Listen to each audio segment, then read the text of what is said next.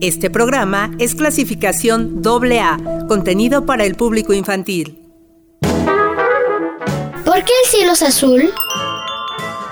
¿Existirá vida en Marte? ¿Quién inventó la música? ¿Cómo viaja el sonido?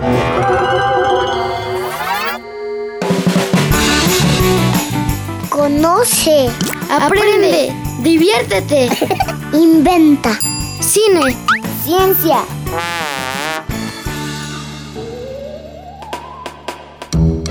Niñas y niños, a bordo. Esto es Ping Pong Papá. Niños con onda en la radio.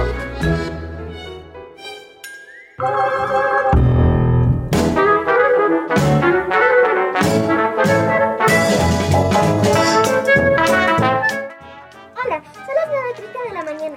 Eso significa que ya empezó. ping pong papas. Quédense porque esto se va a poner bien bueno.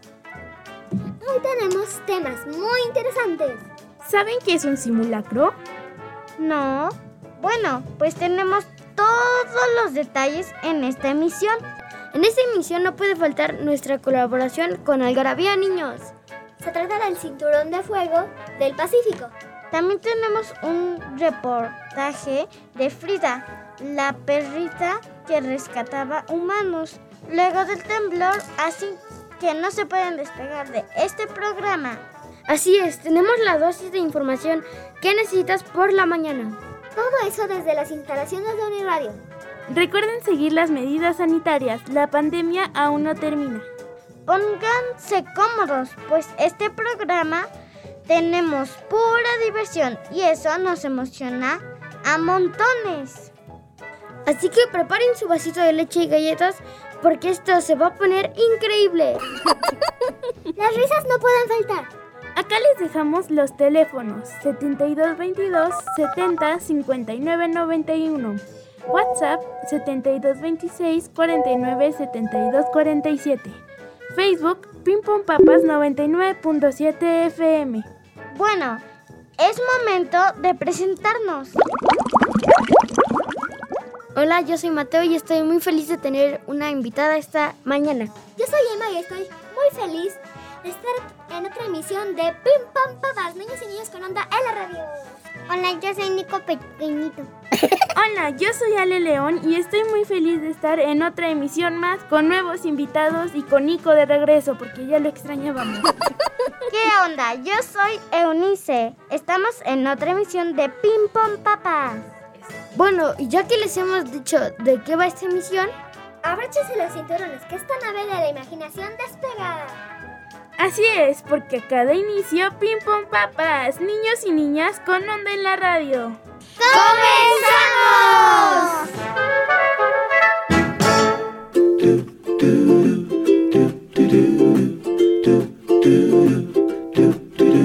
Soy una guitarra pequeñita y me gusta viajar. Vengo de una isla muy lejana que se llama Hawái. Si pasas una sola tarde conmigo, me convertiré en tu mejor amigo. Me llaman Ukelele y esta es mi canción. Ukelele, le. Ukelele, ukelele, ukelele, ukelele, le, le, le. Ukelele, le, le, le, le, le. Ukelele, le, le, le. Ukelele, ukelele, ukelele, ukelele, ukelele, le, le, le, le, le, le.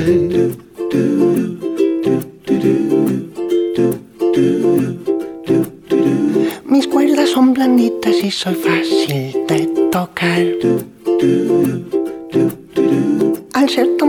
a todas partes me podrás llevar. Y si me presentas a tus amigos, les sorprenderás con mi sonido. Me llaman Ukelele y esta es mi canción. Ukelele, le, le, le, le, le. Ukelele,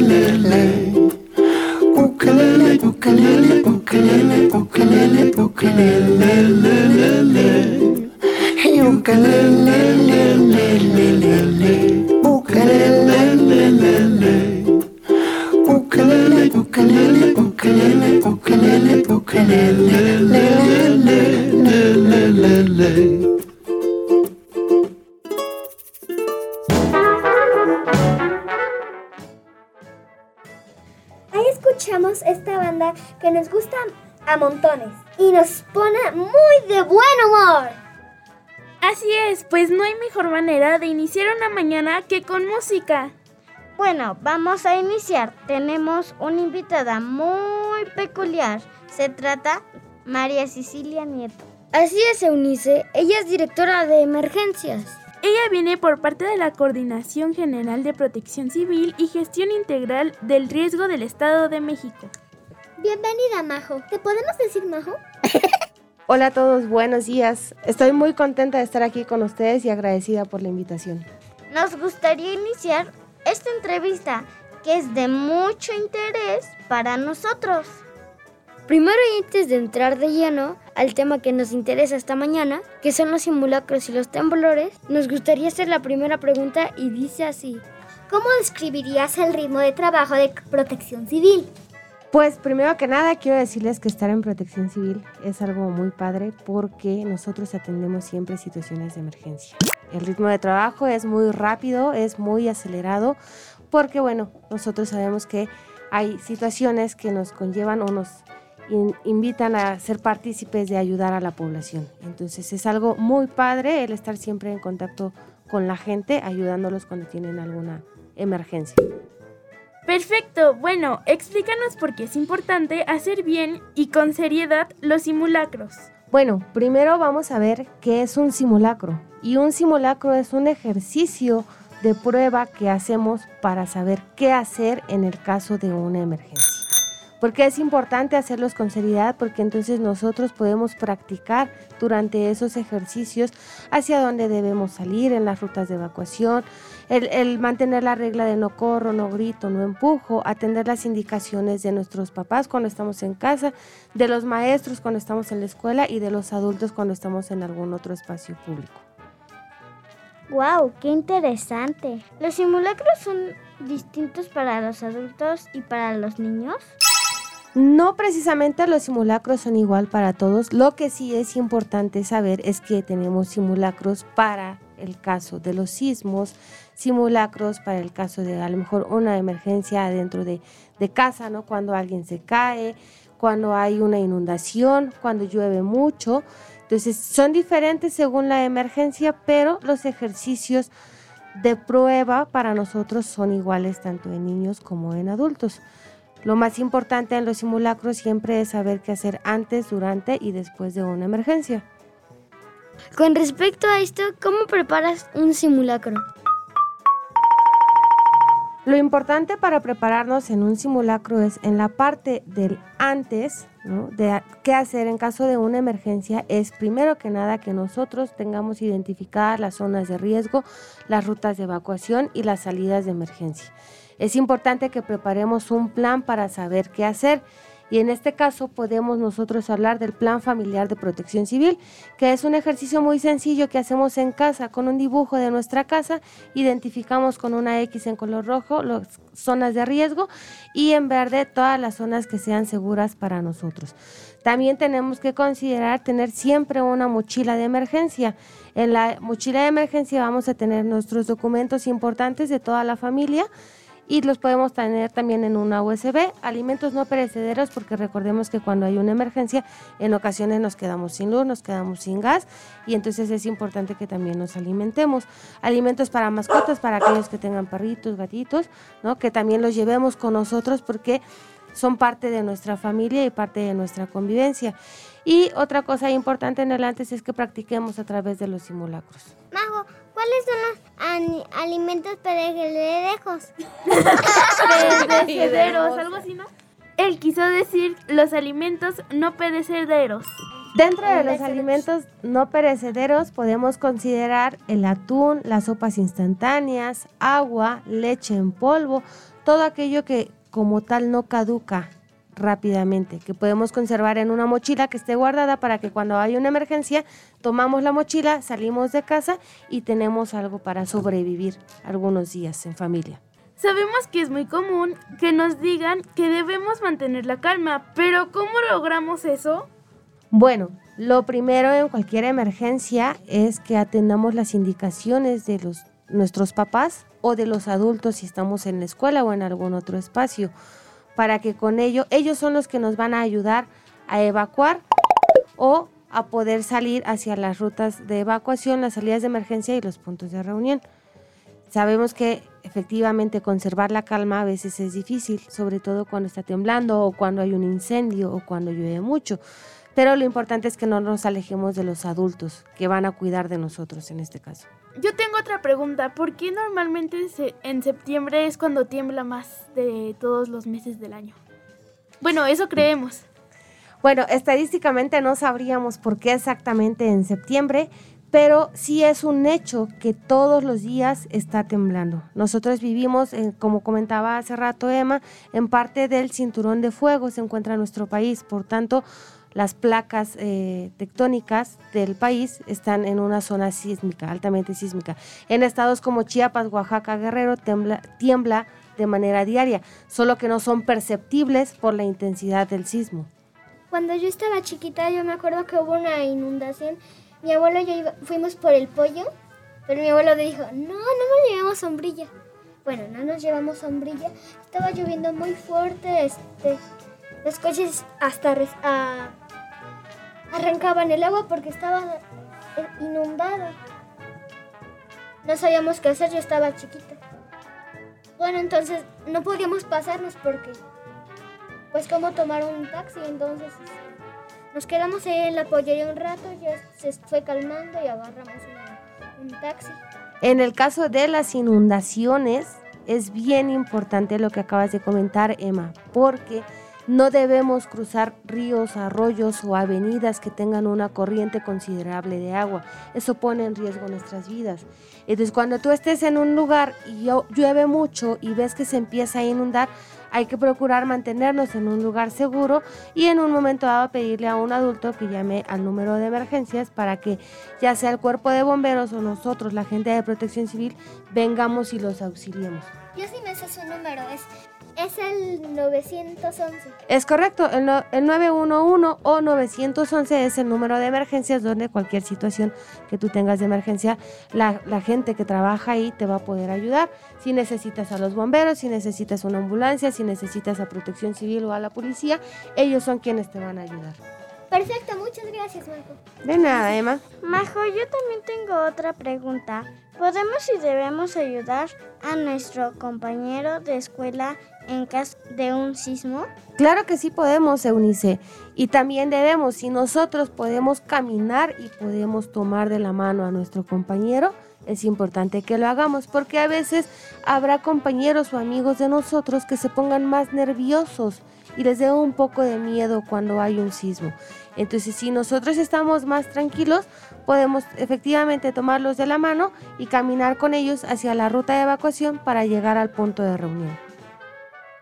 Este, ¿cuál es la diferencia entre un terremoto y un sismo? La diferencia entre un terremoto y un sismo implicaría en este caso la intensidad con la que se lleva a cabo el evento. Mientras mayor intensidad pudiéramos considerarlo terremoto. Y también depende en dónde se, este, se lleve a cabo el evento.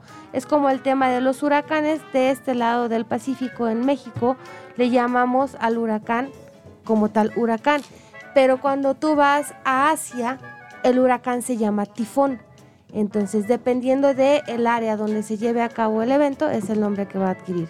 ¿Cómo las placas tectónicas se van moviendo si, si no se pueden mover o sí? Las placas tectónicas, Nico, son unas placas sobre las que está ubicado el país. Esas están por debajo de la Tierra. Y entonces la Tierra sabemos que gira todos los días. Entonces, en ese movimiento de la Tierra es cuando las placas se van moviendo. Cuando nosotros sentimos el sismo es porque las placas chocan entre sí y eso genera el movimiento de la Tierra. Mientras más arriba sea el choque de las placas, más perceptible es el sismo. ¿Cuál es la magnitud entre un sismo y un terremoto? La magnitud o la diferencia entre un sismo y un terremoto es que el sismo como tal no va a generar daños severos.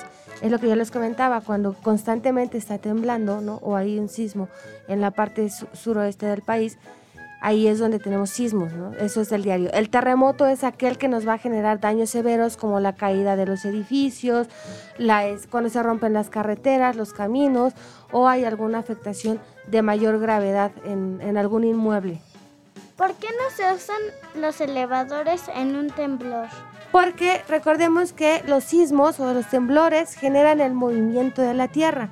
Si nosotros nos subimos a un elevador, podemos correr el riesgo de quedar atrapados, puesto que cuando tiembla y los postes de luz se mueven, nos quedamos la mayor de las veces sin luz. ¿Y con qué funciona un elevador?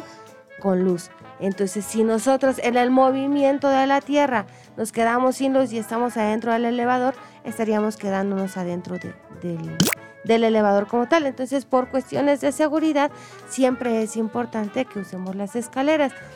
Y también es importante recordar que cuando nosotros hacemos un simulacro por sismo o cuando tenemos un sismo real, recuerden que si estamos más allá de un segundo piso, debemos replegar en cuanto suena la alarma. ¿Por qué? Porque si nosotros bajamos por las escaleras al momento de que suena, generamos un peso mayor en las escaleras y eso nos puede generar una condición de riesgo en el edificio. ¿Qué es replegar? ¿Qué es replegar? Recuerden que cuando suena la alarma sísmica y nos avisa que viene un sismo, nos da una señal de alerta para que nosotros dentro de casa o de la escuela ubiquemos las zonas de menor riesgo y nos coloquemos en esa posición de repliegue. ¿Para qué nos vamos a replegar? Justamente para evitar un mayor movimiento al edificio cuando todos queremos salir corriendo o bajando las escaleras. Eh, yo tengo dos preguntas. ¿Cómo las alertas sísmicas saben que va a temblar o quién les avisa? Sí. Y también de que si sabes de dónde vienen las palabras no corro, no grito y no empujo. Bueno, la primera pregunta es cómo sabemos que va a temblar. Nosotros en el país tenemos algo llamado el Servicio Sismológico Nacional. El Servicio Sismológico Nacional en los estados de Chiapas, Guerrero, Oaxaca, Morelos, Puebla, Jalisco, Michoacán, Ciudad de México, en, en gran parte de los estados de la República tiene instalados sensores de movimiento. Estos sensores de movimiento, ¿qué es lo que hacen? Avisan cuando hay una percepción de movimiento y nos dan justamente ese tiempo de conexión con las alarmas sísmicas para saber cuándo tenemos que evacuar y cuánto tiempo va a tardar el sismo. En el caso de que venga en la costa del Pacífico, cuánto tiempo tardaría en llegar a la Ciudad de México para que podamos llevar a cabo una evacuación. Ah, como que a los detectores de movimientos les llega un pequeño movimiento pequeño sabiendo que va a venir uno grande. Así es. El detector de movimiento percibe que las placas se están moviendo y entonces genera la alerta, genera el sonido de la alarma para que a nosotros nos dé tiempo de evacuar y estar en un punto de reunión seguros para cuando se percibe el sismo. ¿Cuánto tiempo pasa en que te suena la alarma sísmica y se siente el temblor? Un tiempo exacto, Nico, no pudiéramos tenerlo, pero estamos hablando de un promedio de 60 segundos. Todo va a depender del origen de donde viene el sismo y la profundidad con la que se genera el sismo. Yo les comentaba hace rato, mientras más arriba el movimiento, más rápido va a ser la percepción. Mientras más abajo, mientras a mayor profundidad, menor es la percepción del movimiento. Una pregunta. ¿Es verdad que nos tenemos que poner abajo de una banca cuando tiembla y estamos en la escuela? Bueno, en caso de un sismo. Y también, ¿y cómo nos protege? Como tal abajo de una banca, ¿no? Anteriormente se consideraba abajo de los escritorios. Hoy día a veces por cuestiones de seguridad se les recomienda mejor que nos coloquemos en las zonas de menor riesgo. Ustedes eh, podrán a lo mejor poner atención en las escuelas, ¿no? Va a haber señalización. Es un cuadro con una orilla blanca, adentro está verde y tiene un triangulito y adentro del triangulito hay una persona. Esa persona o ese punto nos está indicando que es una zona de menor riesgo. Anteriormente se decía de los escritorios porque al caer la estructura, ¿no? O al caer los plafones o al parte del techo o de la pared, pudiera protegerte de alguna lesión mayor que pudieras tú tener en este caso. ¡Wow! Eso fue muy interesante. Entonces, ¿cuál es la mejor zona para resguardarte? La mejor zona para resguardarnos en estos casos es la que les comento, es la zona de menor riesgo. Siempre tratemos de ubicar la señalización del cuadro verde con una persona dentro de un triangulito y eso nos va a garantizar. Cuando esas- esa señalización está ubicada es porque ya hubo una evaluación del inmueble donde nos encontramos y alguien determinó que esa era la zona más segura para el caso del sismo. En caso de alguna otra cosa que no sea sismo, no sé, inundación, huracán, ¿tendríamos que también ir a los puntos de menor riesgo? Sí, en el caso, por ejemplo, de los incendios. ¿Por qué? Porque si el edificio o la escuela se está incendiando, nosotros debemos evacuar justamente hacia un punto de reunión. El punto de reunión, recordemos que también es una zona segura al exterior de la escuela, de la casa o del edificio donde nos encontremos. En el caso de las inundaciones, habrá que considerar cuáles son las condiciones que tenemos en la parte de afuera. Si la parte de afuera, como comentaba Emma hace rato, ya está inundada, pues entonces mejor nos quedamos adentro del inmueble, llamamos al servicio de emergencias y esperamos a que alguien venga y nos auxilie para no poner en riesgo nuestra vida. Gracias. ¿Qué tal si hay vidrio en todo el edificio? ¿Qué es decir que tuviéramos ventanas muy grandes? Aún con esas ventanas muy grandes siempre va a haber unos muros de carga dentro de los edificios. Eso habría que identificar cuáles son exactamente las zonas de menor riesgo. Es importante que en cualquier emergencia, principalmente en los sismos, nos mantengamos alejados, les decía yo, de postes de luz, líneas de energía, ventanas muy grandes, ¿no? estructuras que pudieran estar en riesgo. A lo mejor en casa tenemos colgada en la pared la televisión, entonces en automático sabemos que ahí no podemos colocarnos porque hay un riesgo de que la tele pudiera caer sobre nosotros y tenemos ahí un accidente. Yo tengo otra pregunta. ¿Cuáles son los momentos en que se dificultan un simulacro? Los momentos en los que más pudiéramos encontrar dificultad en un simulacro es cuando nosotros estamos en una parte de que no nos interesa. ¿Recuerdan hace rato que decían por qué debemos verlo con seriedad? Porque es un ejercicio que nos va a ayudar a salvaguardar nuestra vida y la de nuestros seres queridos o de la gente que está alrededor de nosotros. Si estamos en casa, ¿nos podríamos resguardar bajo la cama? Si estamos en casa, lo más seguro sería evacuar la casa y salir al punto de reunión. ¿Por qué? Porque muchas veces las camas son muy pequeñas y no tienen mucho espacio. Entonces, imagínate que la cama está casi cerca del piso. A lo mejor tú que estás pequeñita sí cabes, pero mamá, papá no van a caber. Y si nos quedamos allá adentro y se cayera la estructura, vamos a quedar pues totalmente atrapados. Entonces, en este caso es siempre preferible que evacuemos hacia un lugar seguro o el punto de reunión. Oh, gracias. Algarabía Niños y Uniradio presentan El cinturón de fuego del Pacífico. No hay nombre más cool que tenga la geología como el que usa para designar a el cinturón de fuego. Pero, ¿realmente está hecho de fuego? ¿Y a poco tiene forma de cinturón? Como su nombre lo indica, esta zona geológica está en la cuenca del Océano Pacífico, la extensión del mar más grande del mundo. Eso quiere decir que las costas de varios países pertenecientes a tres continentes diferentes, América, Asia y Oceanía lo conforman. Lo más curioso es que sí parece cinturón, pero desabrochado. Además, tiene una extensión de 40.000 kilómetros. Para que tengas una idea, es lo mismo que 10 veces la distancia de Tijuana a Cancún. Sin embargo, la parte de fuego en el nombre se debe a que ahí se encuentran 452 volcanes, que equivalen al 75% de todos los volcanes activos y dormidos del mundo. Esto significa que la zona más sísmica, ya que 90% de los terremotos suceden a lo largo de esta área, y ¿quiénes son los culpables? Las placas tectónicas.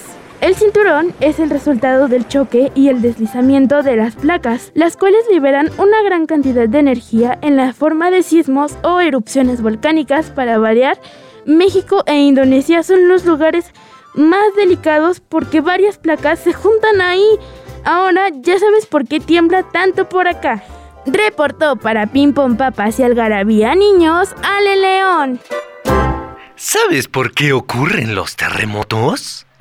Seguro después de lo que vivimos has aprendido mucho acerca de los terremotos. Si no es así, prepárate porque con esta guía te convertirás en un experto. Te platico un poco. Sucede que por debajo del suelo que nosotros pisamos está formado por distintas capas o placas. Sí, así como las cebollas. Estas placas se mueven para acomodarse y a veces chocan entre ellas. Cuando estas placas chocan, la Tierra libera la energía que tenía guardada y se mueve. Entonces es cuando sucede un terremoto o temblor. Un temblor es un movimiento muy pequeño. Es como si la Tierra hiciera un tirritón. Como cuando tirritas de frío.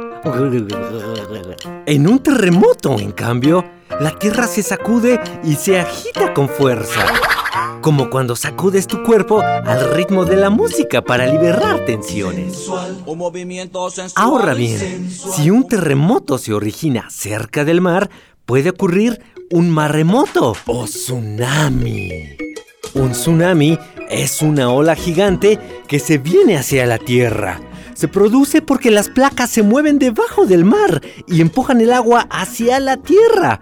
Forma olas muy grandes que lo inundan todo. Cuando hay peligro de tsunami, es importante alejarse del mar y si es posible, subir a los cerros o a la parte alta del pueblo o ciudad. Después de un terremoto, las placas siguen acomodándose. Por lo tanto, durante un tiempo, la Tierra seguirá moviéndose un poquito más. Estos movimientos se llaman réplicas. La réplica son temblores que pueden dar susto. Sin embargo, recuerda que estas van a ser menos intensas que el terremoto que las causó. Recuerda que los temblores, terremotos y tsunamis son fenómenos de la naturaleza. Por lo tanto, no son culpa de nadie. ¿Qué hacer después de un sismo? 1. Revisa la estructura y la instalación de gas. 2. No uses el teléfono, solo para llamadas de emergencia. 3. No enciendas cerillo ni equipo que tenga flama o que pueda producir una chispa. 4. Aléjate de edificios dañados y evita circular de las calles si no lo necesitas. 5. No difundas rumores. Uniradio 99.7 FM. Estás escuchando Pim Pum Papas. Niños y niñas con onda en la radio. Regresamos. Este programa es clasificación AA, contenido para el público infantil. Triángulo de la vida.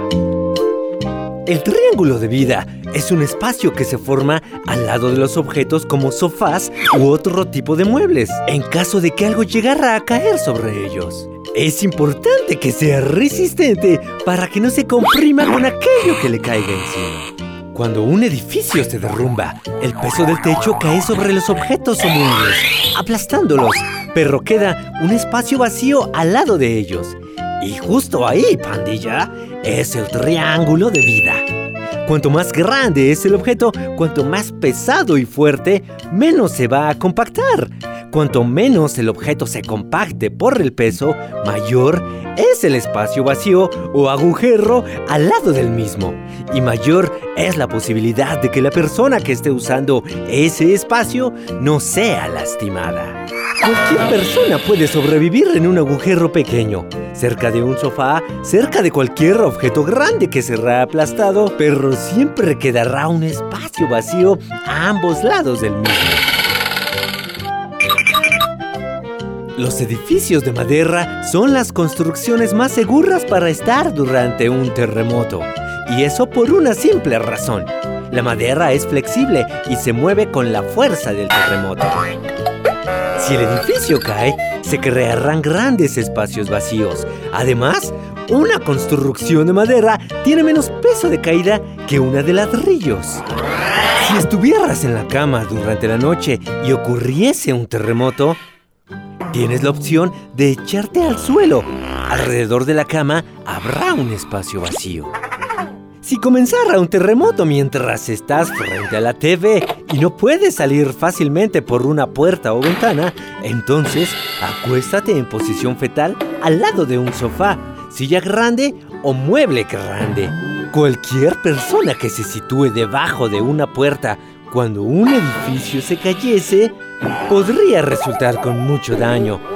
Trata, trata en lo posible de no salir de las escaleras. Estas tienen diferentes momentos de frecuencia, se llaman, y se mueven de forma diferente al resto del edificio. Colócate cerca de las paredes exteriores de los edificios o bien fuera de ellos si eso resultara posible. Es mucho mejor estar fuera de un edificio que dentro de él al momento de un sismo. Cuanto más dentro del perímetro del edificio estés, más seguro es que su salida se encuentre rebloqueada. Si estás dentro de un coche, sal del mismo y siéntate o acuéstate a su lado. Sea lo que sea que caiga sobre el auto, siempre dejará un espacio vacío a sus lados.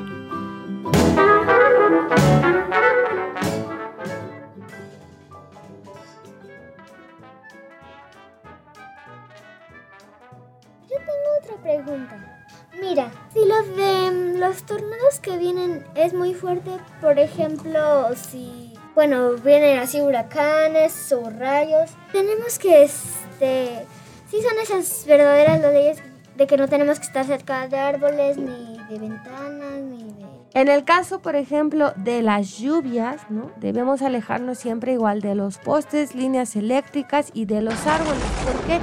Porque las lluvias vienen acompañadas en ocasiones de tormentas eléctricas. Esas tormentas eléctricas generan rayos, generan truenos que en su momento dado pueden caer en un árbol, el árbol cae sobre nosotros y podemos sufrir un mayor accidente. Recordemos en esa parte que el trueno es el sonido, el rayo es la fuerza y el relámpago es la luz. ¿no? Pero cuando nosotros veamos que está lloviendo y hay tormenta eléctrica, igual hay que quedarnos siempre en casa. ¿Qué pasa si hay un temblor y una inundación? Muy buena pregunta. ¿Qué hacer en caso de que haya un temblor y una inundación? Te quiero contar que ya ha sucedido. ¿no?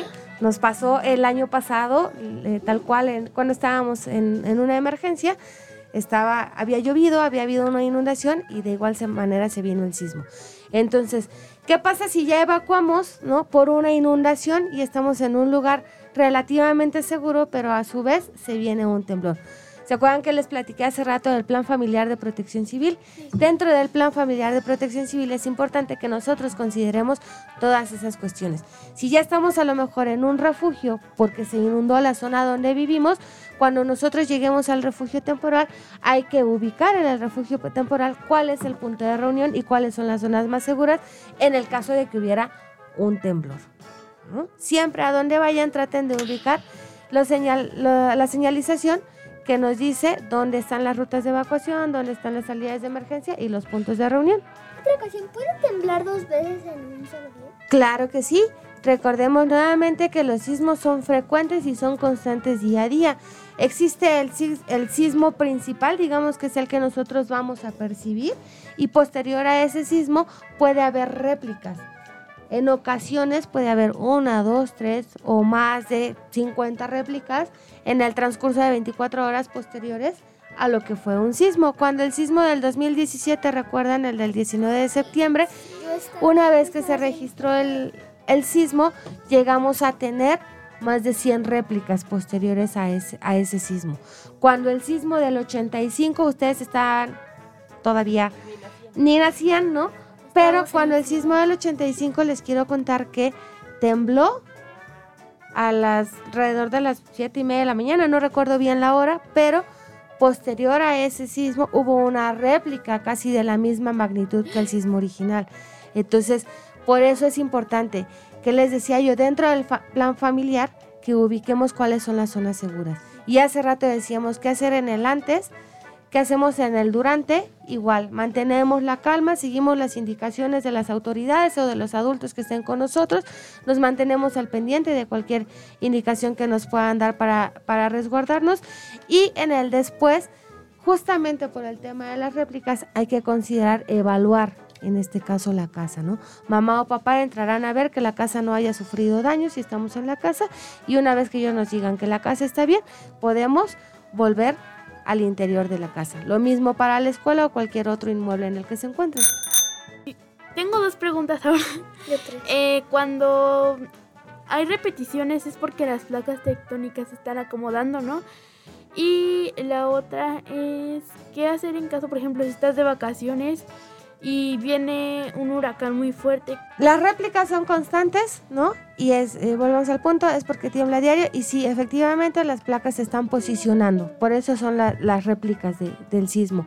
¿Qué hacer en el caso de que estés de vacaciones, estés en una zona costera y haya un sismo, bueno, en este caso haya un huracán, perdón?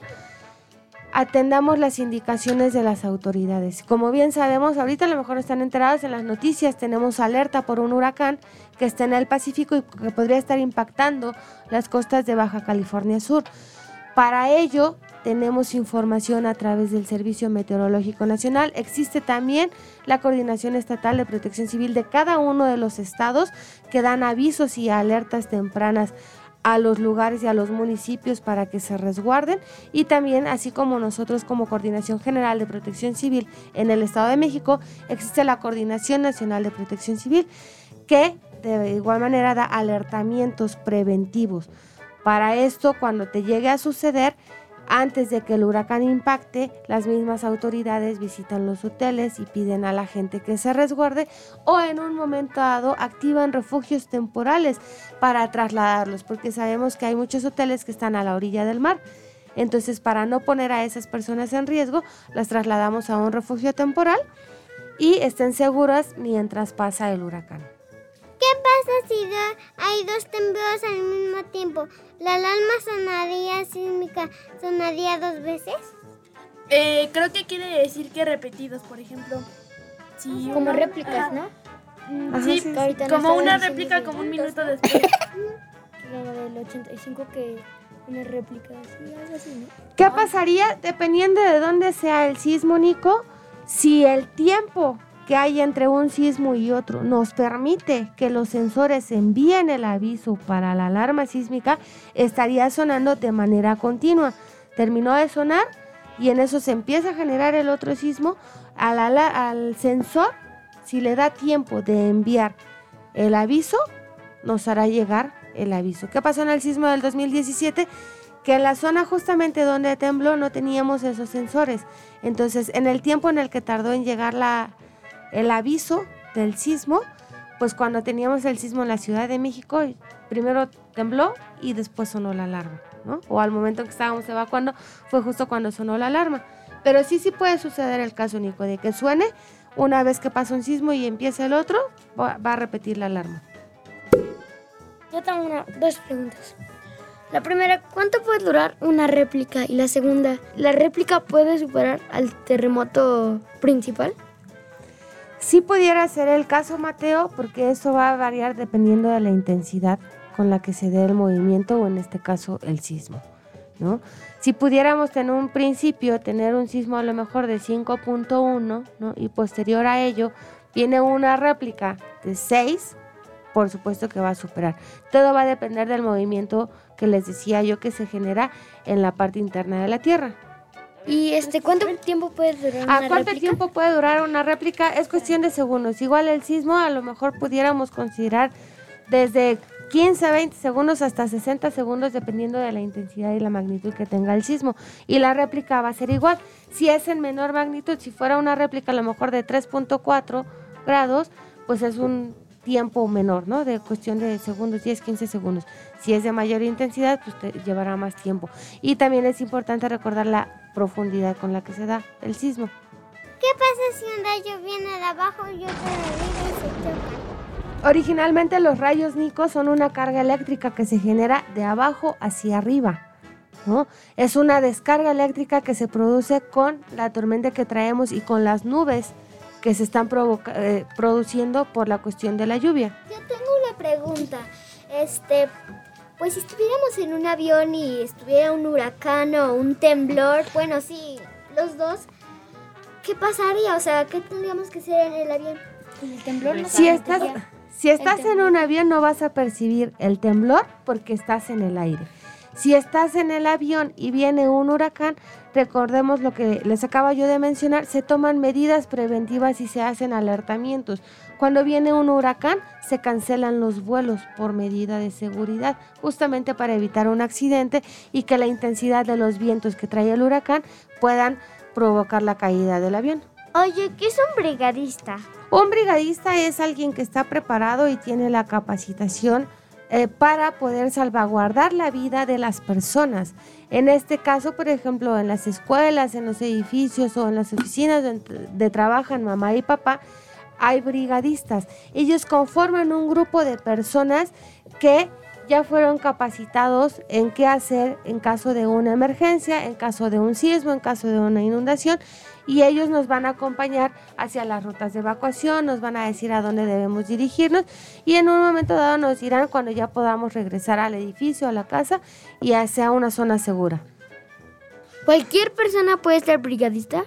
Sí, siempre y cuando tengamos la preparación necesaria, que es lo que les decía yo, que tengamos una capacitación de qué hacer en el caso de una emergencia, sea un incendio, una inundación, un sismo o cualquier otra emergencia que pudiera suscitarse en nuestro ambiente de la escuela o de casa. ¿En qué año se crearon las alertas sísmicas? Te voy a contar que en 1986, a partir del 19 del sismo de 19 de septiembre de 1985, eso nos permitió como país crear una cultura y, e iniciar una cultura de la protección civil. En 1986 es justamente cuando empieza el Sistema Nacional de Protección Civil en todo el país a raíz de las lecciones aprendidas que tuvimos en el sismo del año anterior. De la alerta sísmica, el Sistema de Alertas Sísmicas Mexicano inicia el, el proyecto de las alertas sísmicas en 1995. Todo esto como ejercicios justamente de los sismos que teníamos anteriormente. Y su trabajo inicia con la creación o la instalación de los sensores en puntos estratégicos de las costas del Pacífico donde frecuentemente se presentan los sismos. Tengo otra pregunta. Bueno, mira, si estamos aquí en Uniradio y empieza, bueno, y también en los hospitales, ¿cómo se ponen los pacientes cuando tiemblan? Todos los hospitales tienen un programa preventivo que se llama Hospital Seguro. El programa Hospital Seguro le enseña a los médicos, a los enfermeros y a toda la gente que trabaja en el hospital el qué hacer en caso de una emergencia. Y cuando llega a suceder esto y tú tienes que evacuar un hospital, todos ellos ya tienen un plan en el que hablarás a otro hospital y hablarás a las diferentes ambulancias y a los otros hospitales para poder trasladar a los pacientes y no corra ningún riesgo su vida. Apenas en donde yo vivo acaban de instalar las alertas sísmicas. Y justamente hoy, ahorita que toma- tocas el tema de la alerta sísmica, hoy tuvimos una prueba de audio de las alertas sísmicas. Esto como medida precautoria para garantizar que en el próximo simulacro que tendremos el 19 de septiembre podamos podamos garantizar que van a sonar la alerta sísmica y todos podamos ser parte del simulacro. Tengo una pregunta. El 19 de septiembre el simulacro va a ser para todo el país. Así es, Mateo. Tenemos macro simulacro nacional el 19 de septiembre de este año con la activación de la alerta sísmica a las 12 del día con 19 minutos. Estarán sonando los altavoces de todo el Estado de México y así como de los demás estados que conforman la República.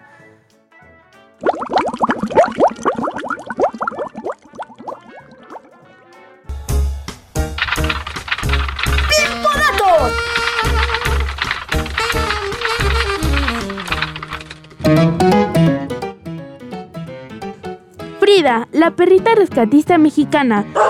La perrita labrador llamada Frida, que se hizo famosa por rescatar personas tras el terremoto de septiembre de 2017 en México, se encuentra delicada de salud, reportó la Secretaría de la Marina de México. En su trabajo activo como perra rescatista, Frida acumula al menos 53 localizaciones de personas.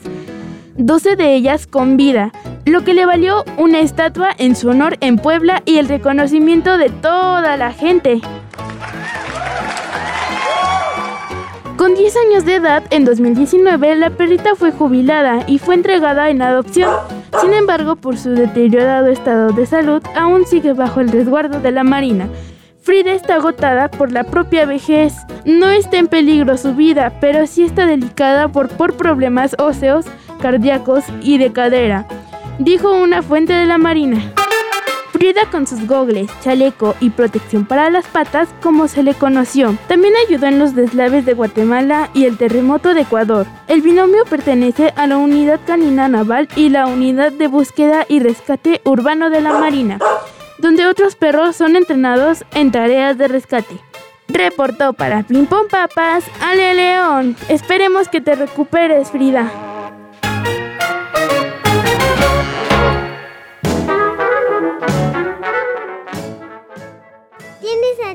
La alerta sísmica? La alerta sísmica, Nico, tiene un sistema automático. En cuanto percibe el, el sismo, manda la señal, da el tiempo de duración para el sonido de alerta hacia nosotros y que podamos evacuar y posterior a ese tiempo la alerta solita se desactiva. Eh, ¿Hay alguna app para la alerta sísmica o algo así?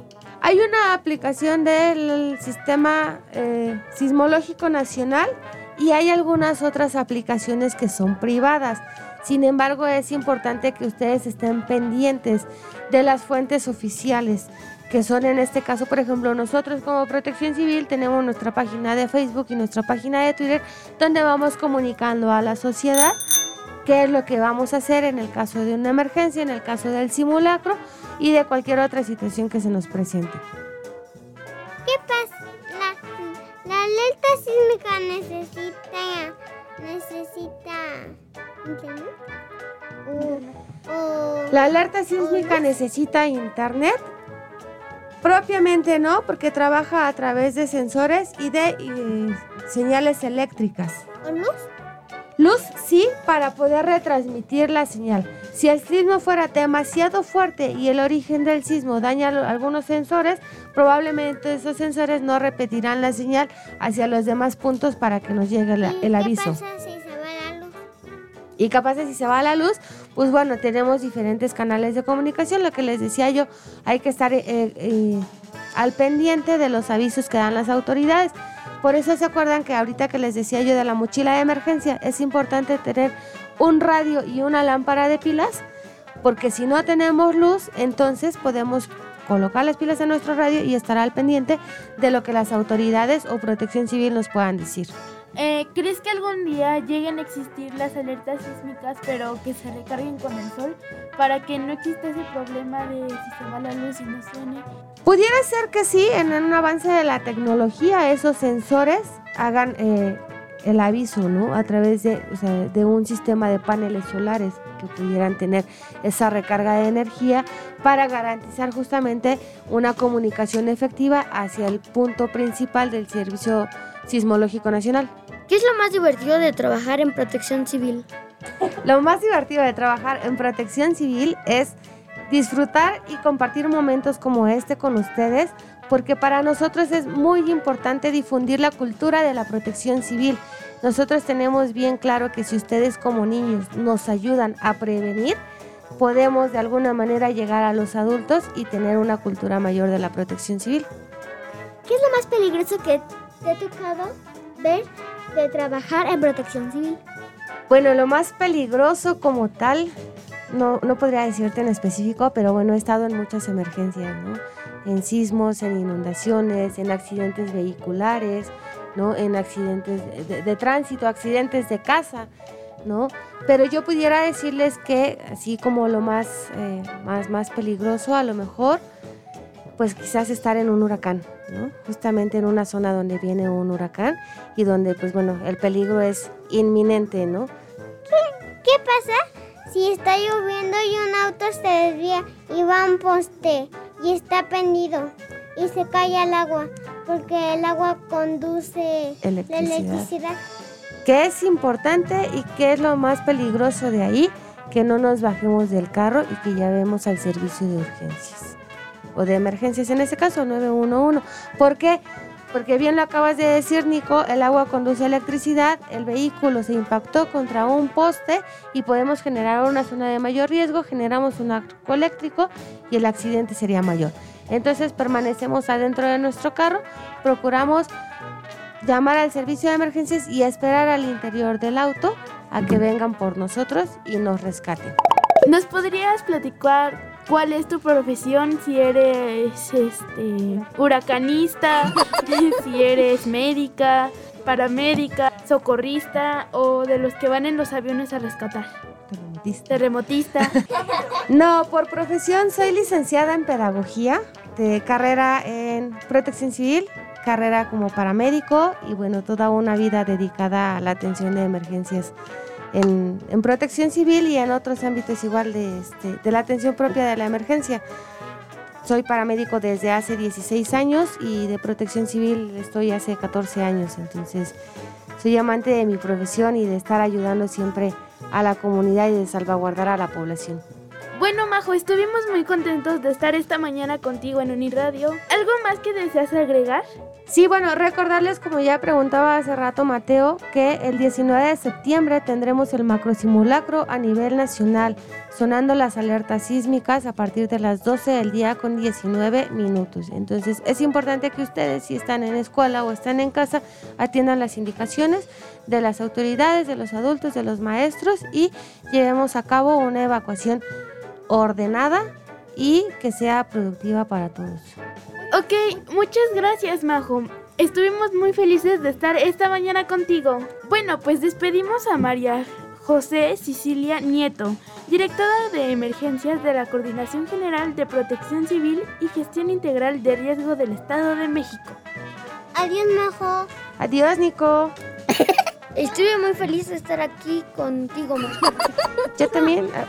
Un gusto es estar este, platicando sobre esto en esta mañana.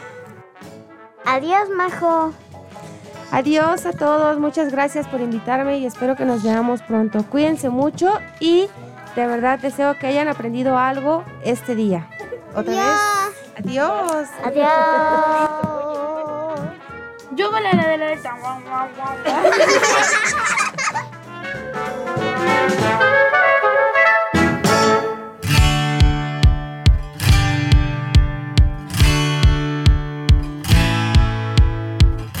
Saco los lápices de colores y en el papel crece un jardín lleno de flores.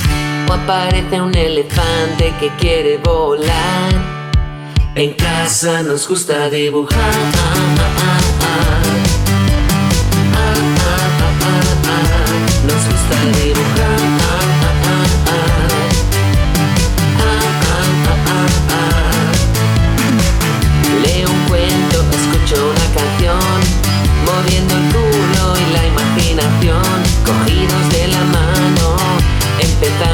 En casa nos gusta bailar.